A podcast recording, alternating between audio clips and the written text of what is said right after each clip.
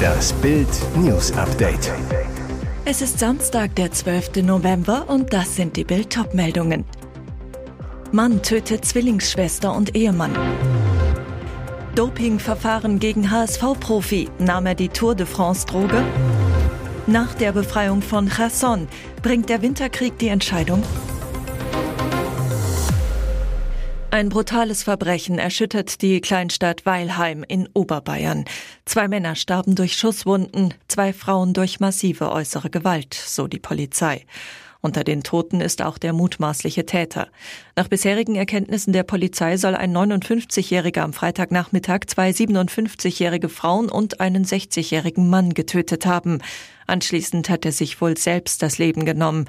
Nach Bildinformationen handelt es sich bei den Frauen um Zwillingsschwestern. Bei den beiden Männern handelt es sich um die jeweiligen Ehemänner.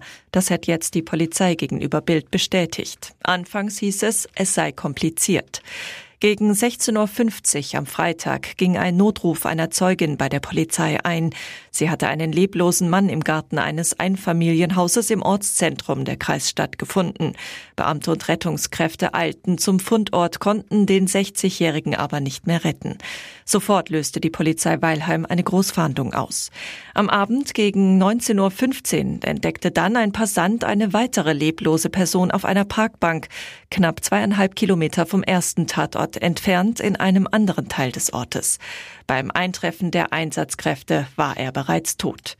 Das führte die Ermittler schließlich zu einem Anwesen im Ort, in dem die Polizei die beiden leblosen Frauen auffanden. Wie sich später herausstellt, der Tote von der Parkbank ist der mutmaßliche Mörder. Dem deutschen Spitzenfußball droht ein Dopingskandal. Der DFB hat ein Verfahren gegen HSV-Profi Mario Vuskovic eingeleitet. Das gab der Verband am späten Samstagnachmittag bekannt. In dem Statement heißt es, beim Spieler Mario Vuskovic vom Hamburger SV wurde im Rahmen einer von der nationalen Anti-Doping-Agentur durchgeführten Trainingskontrolle die Substanz Erythropoetin, kurz EPO, festgestellt. Heißt, Vuskovic soll die Tour de France Droge genommen haben. Mit EPO wird das Blut gedopt. Das in der Niere produzierte Protein erhöht die Anzahl der roten Blutkörperchen, damit das Blut eine größere Menge an Sauerstoff transportieren kann. Das wiederum steigert die Leistungsfähigkeit. EPO wird seit 1988 gentechnisch hergestellt und ist seitdem auch vom Internationalen Olympischen Komitee verboten. Vor allem im Radsport ist EPO ein beliebtes Dopingmittel. Es wurde unter anderem bei Lance Armstrong nachgewiesen.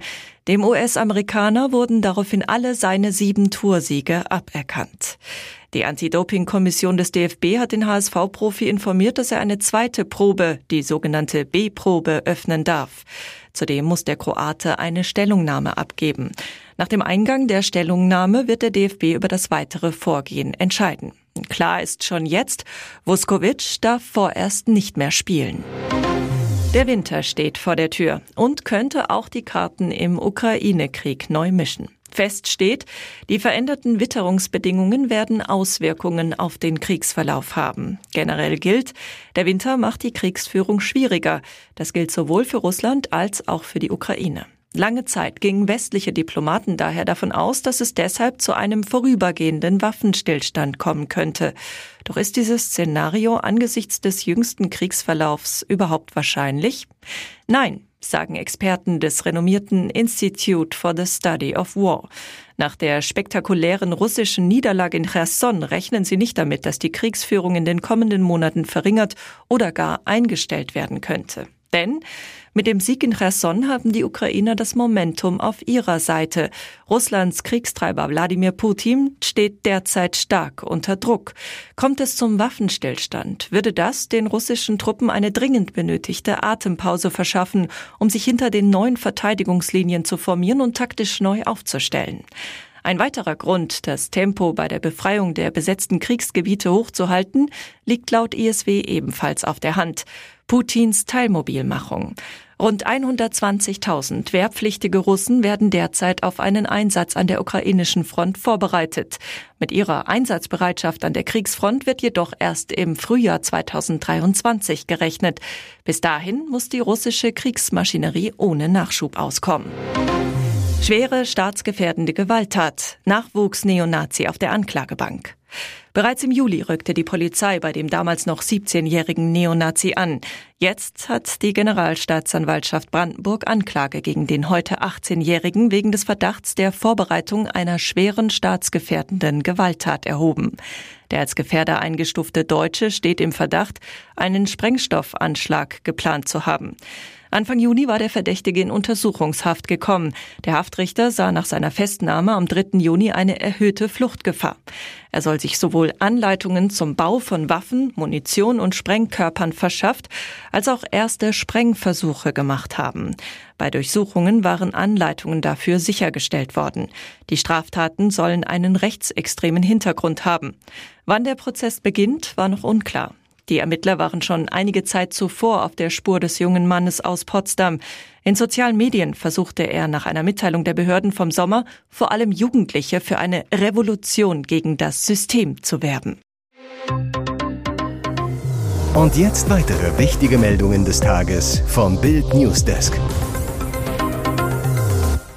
Die Ampelregierung will es Flüchtlingen erleichtern, dauerhaft in Deutschland zu bleiben.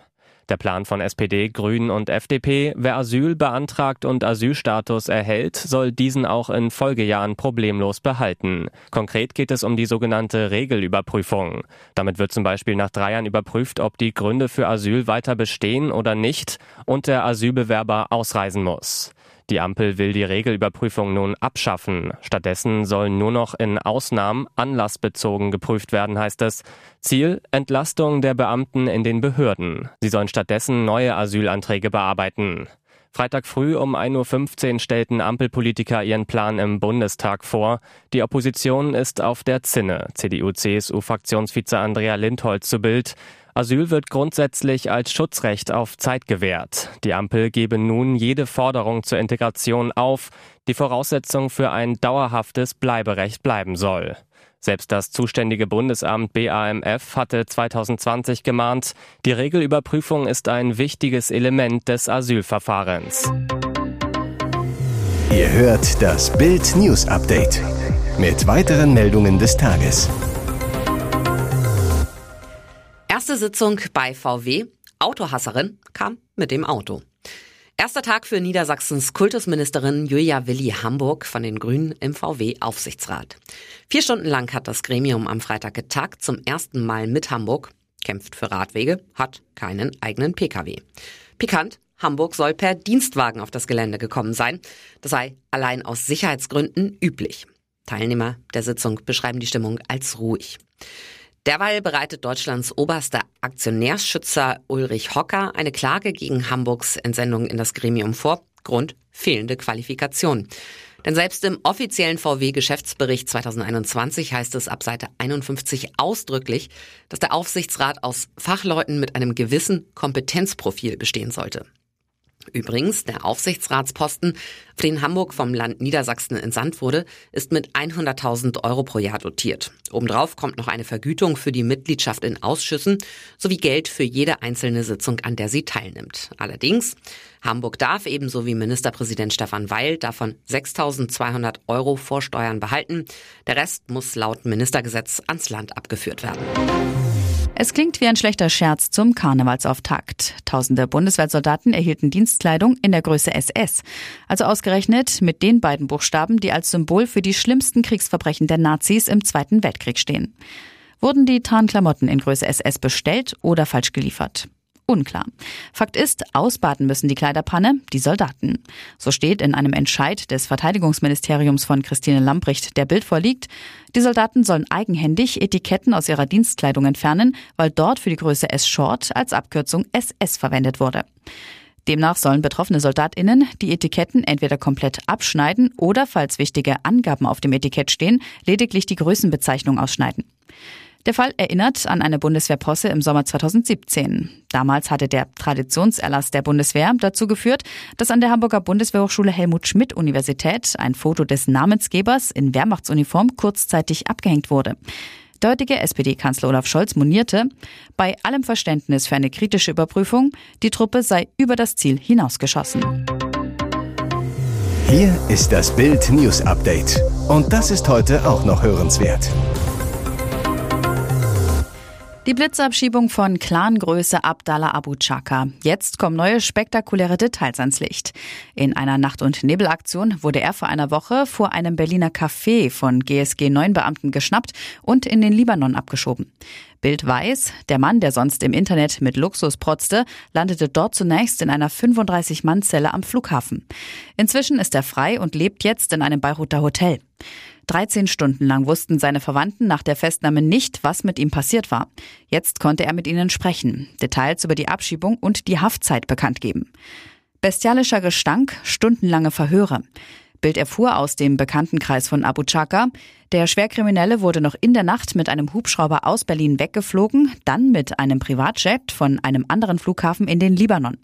Ein Bekannter behauptet, drüben durfte er nicht mit einem Anwalt reden, nicht mit der Familie. Er war 24 Stunden eingeschlossen, es stank bestialisch. Er wurde jeden Tag stundenlang vernommen.